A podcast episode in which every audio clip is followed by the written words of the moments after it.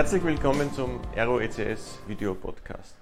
In der heutigen Ausgabe ist Herr Magister Günther Thumser bei mir zu Gast, Geschäftsführer des österreichischen Markenartikelverbandes. Herzlich willkommen. Ja, grüß Gott. Herr Thumser, vielleicht können Sie sich kurz vorstellen. Ja, den Namen haben Sie schon gehört. Äh, ich mache jetzt seit dreieinhalb Jahren die Geschäftsführung des Markenartikelverbands Österreich mit ganz großer Freude und auch hohem Engagement, wie wir meine Mitglieder sagen. Äh, das ist eigentlich die Fortsetzung meines Berufslebens. Ich war Zeit meines äh, beruflichen, meiner beruflichen Tätigkeit in der Markenartikelbranche tätig und war auch viele Jahre Präsident des Markenartikelverbands und jetzt ist eigentlich notwendig zu sagen, was ist der Markenartikelverband? Den gibt es in Österreich schon Frage seit gewesen. 95 Jahren. Und das ist wirklich beeindruckend, weil da sieht man nämlich, wie lang die Idee der Marke in Österreich schon auch wertvoll war, nämlich so wertvoll, dass diejenigen, die Markenartikel produzieren, sich gesagt haben, wir tun uns zusammen, um etwas für die gemeinsame Idee zu machen. Also der Markenartikelverband vereint sozusagen die Hersteller aller jener Produkte, die sie im Lebensmittelfachhandel oder im Drogeriefachhandel im Regal finden. Das ist die Kurzfassung. Wir haben 107 Mitglieder und wachsen trotz Krise oder ich könnte auch sagen wahrscheinlich wegen der Krise weiterhin und sind mit den über 100 Mitgliedern auch einer der größten Markenartikelverbände in Europa. Mhm. Kommen wir vielleicht äh, später nochmal zu, zu, zu, zu ähm, Details. Ich möchte mit Ihnen über, über Sie als Person ein bisschen äh, sprechen. Ich habe ein bisschen gegoogelt, ein bisschen nachgelesen. Sie haben ja eine sehr lange Zeit bei der Firma Henkel verbracht. 40 Jahre habe ich, hab ich gelesen. Ja. Äh, da muss man ja durchaus äh, äh etwas zu erzählen haben. Äh, Sie haben vom Brand, beim, als Brandmanager begonnen, haben äh, dann Henkel Central Europe äh, geleitet. Vielleicht können Sie uns ein bisschen was erzählen, wie sich so ein Job über 40 Jahre so entwickelt, dass man erstens, ich glaube, für einen jungen Menschen ist es ja unvorstellbar, 40 Jahre in einer Firma zu arbeiten, bei einer einzigen Firma zu bleiben. Wie haben Sie denn das so erlebt? Was sind denn Ihre, Ihre Learnings? Was haben Sie denn da mitgenommen? Herr Karrer, mir ist natürlich bewusst, dass das in der heutigen Zeit extrem äh, altmodisch ausschaut und eigentlich äh, komisch und so ein, eine Aura eines Sesselklebers mit sich bringt. Äh, ich muss aber also sagen, ich, ich würde persönlich würde sagen, für mich ist das respekteinflößend, wenn jemand 40 Jahre vom, vom, von einem Manager bis zum und Chef ich darf auch mit einer gewissen, ja, sagen wir mal, Berechtigung sicherlich sagen, das ist nicht selbstverständlich dass man in einem global agierenden Konzern äh, so viele Jahre äh, mit großer Freude übrigens, das muss ich betonen, äh, viele verantwortliche Positionen hat. Und wenn ich da jetzt schon sage, viele verantwortliche Positionen, dann ist das das Geheimnis der 40 Jahre. Äh, dass ich zwar bei einem Unternehmen war und sozusagen mein Gehalt von einer von einem Namen bezahlt wurde, von einem Unternehmen, aber die Aufgaben, die waren alle paar Jahre ganz anders und sind, äh, und das ist mein Lebensglück, würde ich sagen, äh, das berufliche zumindest, sind immer gewachsen. Und das macht es spannend. Aber natürlich, 40 Jahre heißt automatisch von der Pike anfangen. Und das war eigentlich das, worauf ich dann auch ähm, immer gut zurückgreifen konnte dass ich wirklich am Anfang äh, sowohl im Produktmanagement äh, wirklich von Beginn an dabei war und dann auch im Vertrieb eigentlich zu einer Zeit schon begonnen habe, als es das Wort Key Account Management noch nicht gab und ich buchstäblich der einzige Akademiker im ganzen Feld war. Äh, ich war auch der jüngste Verkaufsleiter bei Henkel, damals mit 25 Jahren schon ein Team von über 35 Personen äh, das war damals die Wohnungs- und Haushaltsreinigung, auch mit ein paar Waschmittel dazu, für Gesamtösterreich zu verantworten. Das ist schon ein, ein schneller Start. Und ähm, dann war ich zehn Jahre im Vertrieb tätig und auch mit wachsender Verantwortung und mit der schönen, auch sehr glücklichen Phase, dass da genau die Entwicklung des Key Account Managements hineingefallen ist. Also wieder äh, den nächsten innovativen Schritt mitbegleiten, mitgestalten. Ja, und als ich dann irgendwie das Gefühl hatte, naja, jetzt wird es irgendwann einmal eher gleichförmig. Dann äh, ist das Jahr 91 gekommen und wir alle wissen, dass das so der früheste Beginn war einer östlichen Öffnung. Und äh, ich hatte damals die Option, entweder Leiter im Produktgruppenmanagement zu sein oder ein Abenteuer zu machen. Und das Abenteuer war kurzfristig. Ich bin einfach zum damaligen Generaldirektor in Wien gerufen worden und der hat mich gefragt, ob ich Geschäftsführer der ersten Auslandsniederlassung werden möchte. Wobei das war nicht nur eine Niederlassung, das war das erste Produktions-Joint Venture von Henkel in Osteuropa. Ich habe nicht lange überlegt, ich bin nach Hause gefahren äh, am, am späten Nachmittag habe mir den Pass geholt und bin das erste Mal in meinem Leben nach Osteuropa rübergefahren, nach Bratislava, weil das Thema war Tschechoslowakei. Habe mir gedacht, das muss ich mir jetzt anschauen, bevor ich ihm eine Antwort gebe. Und es war für mich ein unglaublich einprägsames Erlebnis. Also ich kannte den Stacheldraht, weil Verwandte meiner Mutter in Drassenhofen äh, gelebt haben und noch immer leben und ich als Bur schon immer dort am Stacheldraht mit meinem Onkel an den Feldern entlang gegangen bin. Und als ich dann in Bratislava war, habe ich mir gedacht, um Gottes Willen, was ist das für eine Welt? Alles finster. Hm. Und jetzt mache ich aber eine, eine schnelle Beschleunigung und sage, es ist ein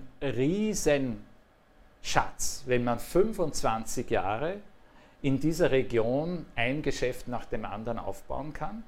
Und jetzt meine ich aber nicht das Geschäft als Geschäft aufbauen, sondern mit so vielen Menschen, Projekte, ähm, Organisationen und dann eben Produkte äh, zu entwickeln, in den Markt zu bringen, dort zu, erfolgreich zu verkaufen, das ist faszinierend. Und dann sind es plötzlich 40 Jahre. Ja. Von, von Ostöffnung bis zu Digitalisierungsschüben, die es ja sicherlich auch äh, mehrere gegeben hat, vom Beginn des Internet über, über andere äh, Dinge. Also ich, ich bin mit logischerweise Zeitzeuge für diese Digitalisierungsschübe, weil ich kann mich noch sehr gut mhm. erinnern, wie stolz ich war, dass ich in meiner Wohnung in Bratislava im Jahr 91 ein Faxgerät hatte. Das war damals eine Sensation. Und ich hatte damals äh, das äh, zweite, das erste war der Generaldirektor und das zweite Mobiltelefon von Henkel. Äh, und das war fix im Auto, mit so einem Kasten im Kofferraum. Und in Bratislava haben wir natürlich keine Telefonanschlüsse bekommen. Festnetz war, glaube ich, drei Jahre zu warten und mobil haben wir uns besorgt und das war so eine Tasche, eine ganz schwere mit einem Riemen und das waren dann die zwei Telefonanschlüsse, die das ganze Team von anfangs waren wir circa 20 Leute hatte und die haben sich diese mhm. mobilen Telefons aufgeteilt. Ja, und dann natürlich Konsolidierung, eine Region zusammenführen, über 30 Länder mit ungefähr 25 verschiedenen Unternehmen und das Ganze zu digitalisieren, äh, Kundenbeziehungen über EDI. Also ich glaube, Sie kennen die Schlagworte alle, da ist unglaublich viel passiert. Mhm. Und äh, dass wir vieles in unserer Alltagsarbeit inzwischen an Algorithmen äh, delegieren, die uns äh, Gott sei Dank begleiten, in der Regel erfolgreich begleiten. Äh, das ist natürlich der Reiz der modernen mhm. Zeit, mhm. keine Frage. Ich denke, es hat sich ja auch vieles im, im, Marketing geändert, oder? Wenn man die Digitalisierung mit berücksichtigt. Gut, Fernsehwerbung hat es immer schon gegeben. Ja, naja, aber, aber Social Media, aber also genau diese da, Dinge. Alles, was online ist, ist natürlich in den letzten vielen Jahren immer stärker geworden. Und mhm. ich würde sagen, heute können wir schon sagen, ist es dominant. Mhm. Es ist stärker äh, in, der, in der Kommunikation mit den Konsumentinnen und Konsumenten als die traditionellen Medien. Das muss man klar festhalten, weil es einfach lebendiger ist, weil es kurzfristiger ist und weil es individueller ist. Und das ist der eigentliche Punkt. Mhm. Weil es so individuell ist, weil ich jederzeit persönlich ansprechbar bin. Und das ist eine Riesenverantwortung auch für die Hersteller geworden. Äh, dass sie ihre Konsumenten jetzt näher haben, aber dadurch auch viel persönlicher in der Interaktion mhm. sein müssen. Eine Frage, die sich für mich aufdrängt, äh, die betrifft nicht nur die Firma Henkel, sondern viele Markenartikelfirmen. Es gibt so viele große Konzerne, die, die, die da tätig sind. Warum verwendet ein Konzern so viele verschiedene Marken für die Produkte, die sie erzeugen. Gibt es da an, an Hintergrund? Passiert das? Kommt es durch Akquisitionen? Oder ist da immer eine klare Strategie dahinter? Also ich würde mal so sagen, ich gehe davon aus, dass in aller Regel eine klare Strategie dahinter ist. Aber Sie haben einen wichtigen Aspekt, der sich hier natürlich dazu stellt, auch schon genannt. Das ist Akquisition. Es ist einfach, wir sind in einer Wachstumswirtschaftsentwicklung, glücklicherweise. Ich meine, jetzt natürlich etwas gebremst, wie wir wissen. Aber das wird ja, jetzt sagen wir hoffentlich spätestens nächstes Jahr sich wieder in die andere richtige Richtung entwickeln.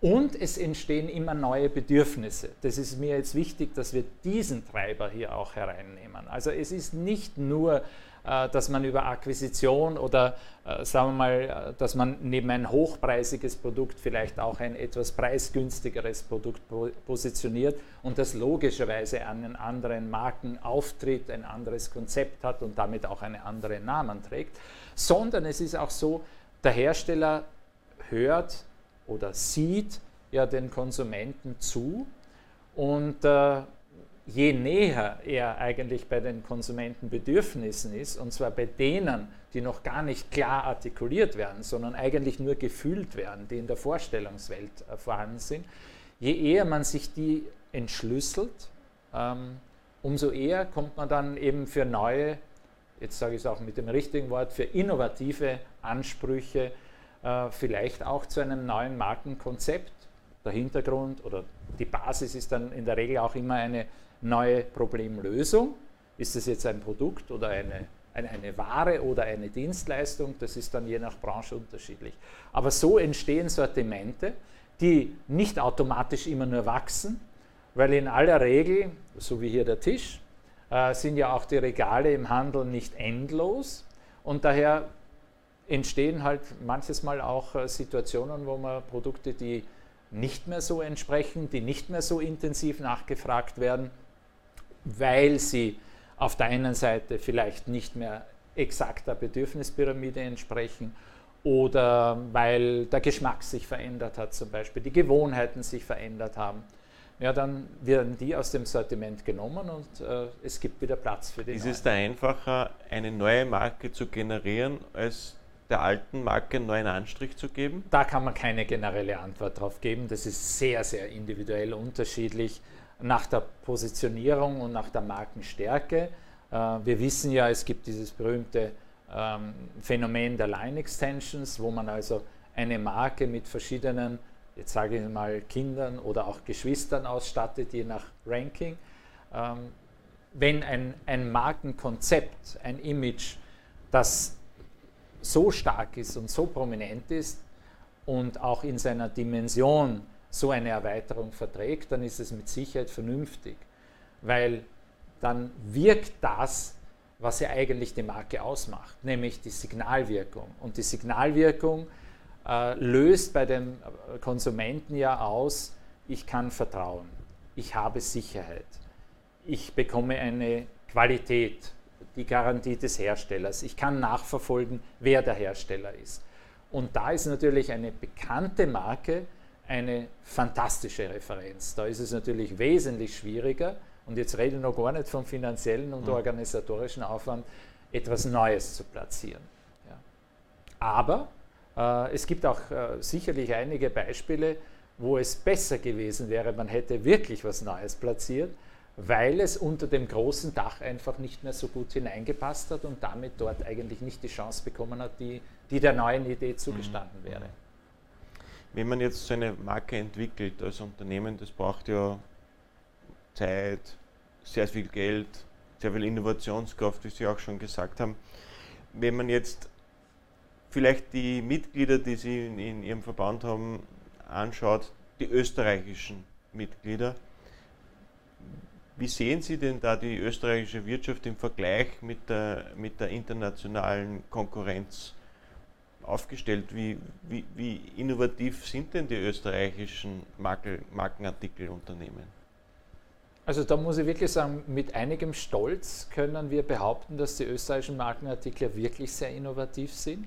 Ähm, wenn wir uns auch hier im Wesentlichen auf den Lebensmittelbereich fokussieren, im, im Bereich mhm. des Lebensmittelhandels, ähm, aber natürlich auch im, im kosmetischen Bereich entstehen jetzt auch nationale Unternehmen und im Chemiebereich gibt es zumindest eines am Mondsee, das jetzt übersiedelt Richtung Hallein, äh, das auch sehr innovativ ist.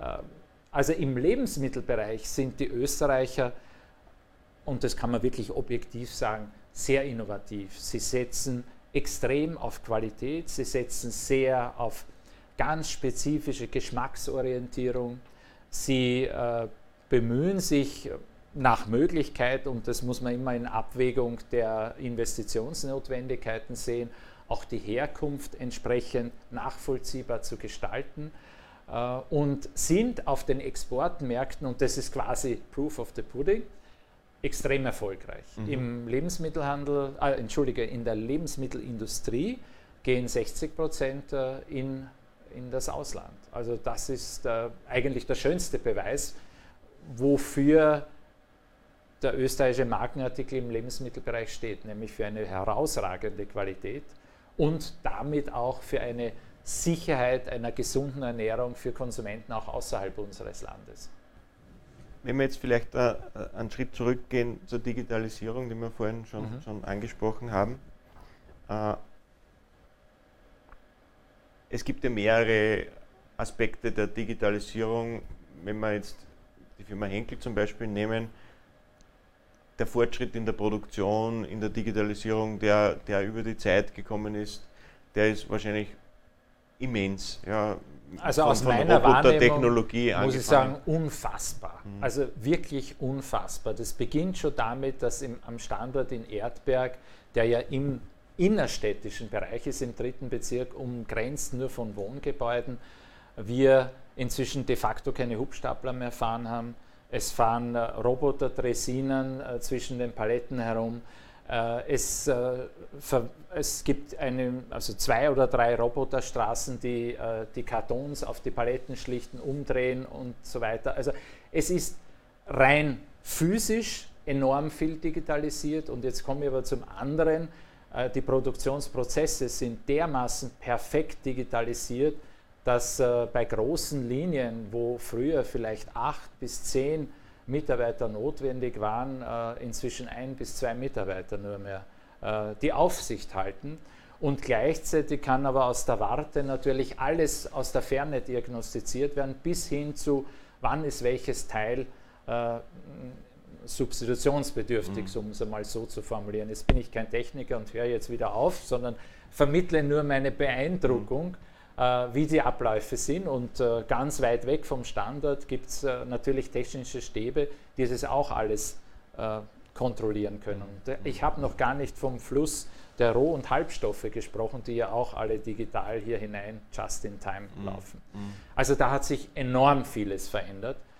Die Digitalisierung der Produktion, das ist das eine Thema, aber äh, wenn ich mir anschaue, wenn man Markenartikel verkauft, muss man ja Marketing, Werbung machen, sehr viel fürs, fürs Branding sorgen.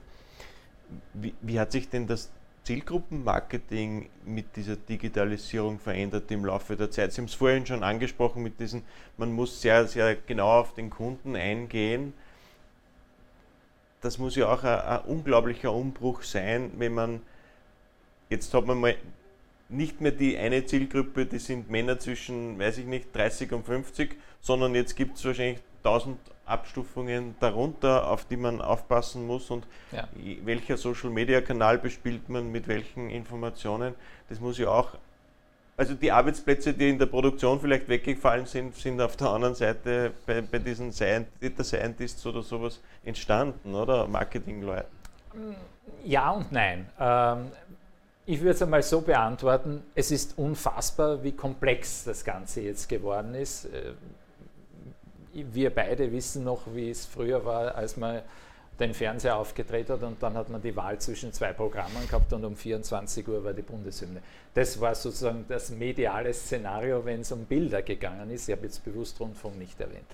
Ähm, äh, inzwischen ist die Situation halt tatsächlich so, wir haben eine unglaubliche Multidimensionalität und hier braucht es äh, natürlich ein ganz starkes Setting an unterstützenden ähm, Algorithmen, digitalen Analyse, Kompetenzen, sage ich jetzt einmal, Tools sowieso, aber auch die Kompetenzen, und das sind die Personen, die Sie ansprechen, mhm. die sitzen natürlich nicht mehr äh, alle dort, äh, wo früher der Hersteller oder der Vertreiber seine Stäbe hatte, sondern da gibt es jetzt ganz, äh, wie wir beide wissen, gut ausgestattete und zwar auch kompetent ausgestattete Dienstleister, die das übernehmen. Aber äh, große Markenartikler haben natürlich hier auch äh, eigene Ressourcen, was ich persönlich als wichtig empfinde, weil es ist ganz gut, wenn man auch äh, Dinge outsourced, dass man selber eine gewisse Kompetenz am Standort hat. Und da gibt es wieder so viele verschiedene Kanäle und digitale Kommunikationsmöglichkeiten, die man alle ansprechen muss. Genauso wie die Referenzen sich verändert haben. Äh, das klingt jetzt extrem altbacken, aber ich sage es trotzdem. Früher hat eine Mutter, umgekehrt, die Tochter das Produkt verwendet, was sie bei der Mutter in der Küche oder in der Waschküche gesehen hat. Dazwischen ist jetzt eine massive Zäsur, weil in der Regel eine Selbstständigkeit äh, sich da dazwischen abspielt, wo man der Mutter gar nicht mehr zuschaut oder nie zugeschaut hat, formuliere ich jetzt auch. Und daher muss man den Markenaufbau neu starten. Es gibt keine Tradition mehr in der Familie. Jetzt verwendet die Tochter das, was die Influencerin verwendet. Richtig, oder? ja. Und die Influencerin ist anstelle der Mutter und in vielen Fällen sogar auch anstelle der Freundin mhm. gekommen ja, mhm. oder der Freunde. Also das ist ja eine, eine ganz, ganz vielschichtige Welt. Mhm. Ja. Das Thema Regionalität, das, das, vielleicht ist das jetzt auch der Pandemie geschuldet, dass, dass man sagt, das Kaufverhalten, die Leute kaufen wieder viel mehr äh, in der Region ein. Mhm. Äh, glauben Sie, ist das ein nachhaltiger Trend, der, der auch bleiben wird? Sie, sieht man das auch vielleicht aus, aus Ihren Analysen oder Ihren, Ihren, Marktforschungen? Also wir sind tatsächlich davon überzeugt, dass äh, von dieser Tendenz äh, sehr viel bleiben wird. Äh, dass also diese Besinnung auf die eigene Heimat, auf die Herkunft der Produkte, auch für die nächsten vielen Jahre ein prägendes Element, gerade im Lebensmittelbereich sein wird, äh, weil äh, es gibt hier eine unglaubliche Synergie mit der Klimasorge. Und äh, das ist eine Situation, die sich dadurch natürlich buchstäblich von Jahr zu Jahr verstärkt. viele Menschen, die im urbanen Bereich über die letzten 20 Jahre, jetzt bin ich sehr hart und sage, jede Beziehung zur Urproduktion verloren haben und eigentlich nur mehr die eingeschweißten Produkte aus dem Regal gekannt haben, die finalen, äh, sind plötzlich draufgekommen, na hoppla, da müssen ja viele Menschen vorher äh, sehr viel Arbeit hineinstecken, dass ich das dann so bekomme. Und, äh, und dann natürlich auch, wenn ich ein Fleisch kaufe, das ist ja nicht nur abgeschnittenes irgendwas, sondern das war vorher auch äh, fröhlich auf der Welt, hoffentlich fröhlich. Äh, und, und diese neue Beziehung zu dem, was man zu sich nimmt, davon bin ich überzeugt, dass das mhm. bleibt. Nämlich, weil verstärkt durch die Sorge um den Klimawandel. Das wird mich vielleicht zu meiner letzten Frage führen. Hat vielleicht nicht unbedingt was mit, mit, mit Markenartikel Verband zu tun, aber Sie haben es vorhin gesagt, das Fleisch, die Lebensmittel. Wenn Sie diese Bilder im Fernsehen sehen, dass da Kühe, Schafe, was auch immer, Rindviecher durch die halbe Welt chauffiert werden auf LKWs, auf Zügen, auf Schiffen, wie man es auch im Suezkanal gesehen hat jetzt. Das war dramatisch. Wie, wie ja. geht es Ihnen dann dabei, wenn, wenn, wenn Sie sowas sehen und, und Sie denken, also ich, oder ich, ich denke mir, ist das Ich gebe Ihnen eine private Antwort. Äh, ich habe da auch meine Gedanken dazu, weil ich ja privat äh, eine Landwirtschaft auch habe, die zwar verpachtet ist, aber wir haben eine große Schafzucht drauf, äh, in die ich einiges Geld investiert habe und noch immer investiere.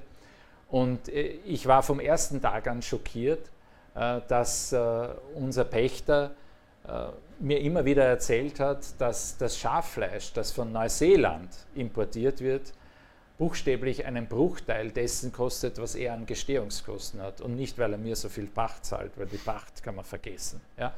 Aber der Punkt ist, das kommt von Down Under und äh, geht quer über den Ozean. Und das ist etwas, wo ich sage, ja, es ist klar, Markt ist Angebot und Nachfrage, Logistikkosten sind fast vernachlässigbar, aber irgendwo kommt man dann zum Nachdenken, wenn man sagt, jetzt ist ohne dies die Schafwirtschaft eigentlich das letzte stabilisierende Element in unserem Bergland und Gebirgsland, wo man noch sagt, da kann man noch Ertrag schaffen, äh, ohne allzu viel wirklich investieren zu müssen in Geräte und auch in persönliche Zeit, mhm. wenn man nur Fleisch produziert und eben nicht äh, äh, Schafmilch und Käse. Und selbst das rechnet sich eigentlich nicht mehr, sondern nur als Nebenerwerbslandwirtschaft. Dann ist es tatsächlich so, dass da irgendwo versteckte Kosten nicht mehr richtig abgebildet werden. Und das macht mich nachdenklich. Und jetzt sage ich auch wieder aus einem gesamtholistischen Blickwinkel, weil ich damit Sorge bekomme um unsere Landschaft. Also das ist eigentlich ein mhm. Begriff, der noch weiter hinten ist äh, als das Tierwohl unmittelbar. Und das Tierwohl von, äh, von Tieren, die bei uns auf den Weiden und Almen stehen, das ist mit Sicherheit wesentlich höher und, und besser ausgeprägt als das Tierwohl von Tieren, die in irgendwelchen industriellen Betrieben äh, ja, leben müssen. Ich danke Ihnen vielmals für Ihren Besuch die letzte abschließende Frage, vielleicht können Sie uns noch, jetzt haben Sie gesagt, Sie sind Nebenerwerb, Nebenerwerbslandwirt, ja, unter Anführungszeichen. Was macht man denn sonst noch privat, wenn man 40 Jahre bei Henkel war? Äh, was treibt Sie denn privat noch an? Vielleicht können Sie uns ein bisschen was erzählen. Ja, gerne. Naja, ich bin äh, sehr, sehr gerne in den Bergen.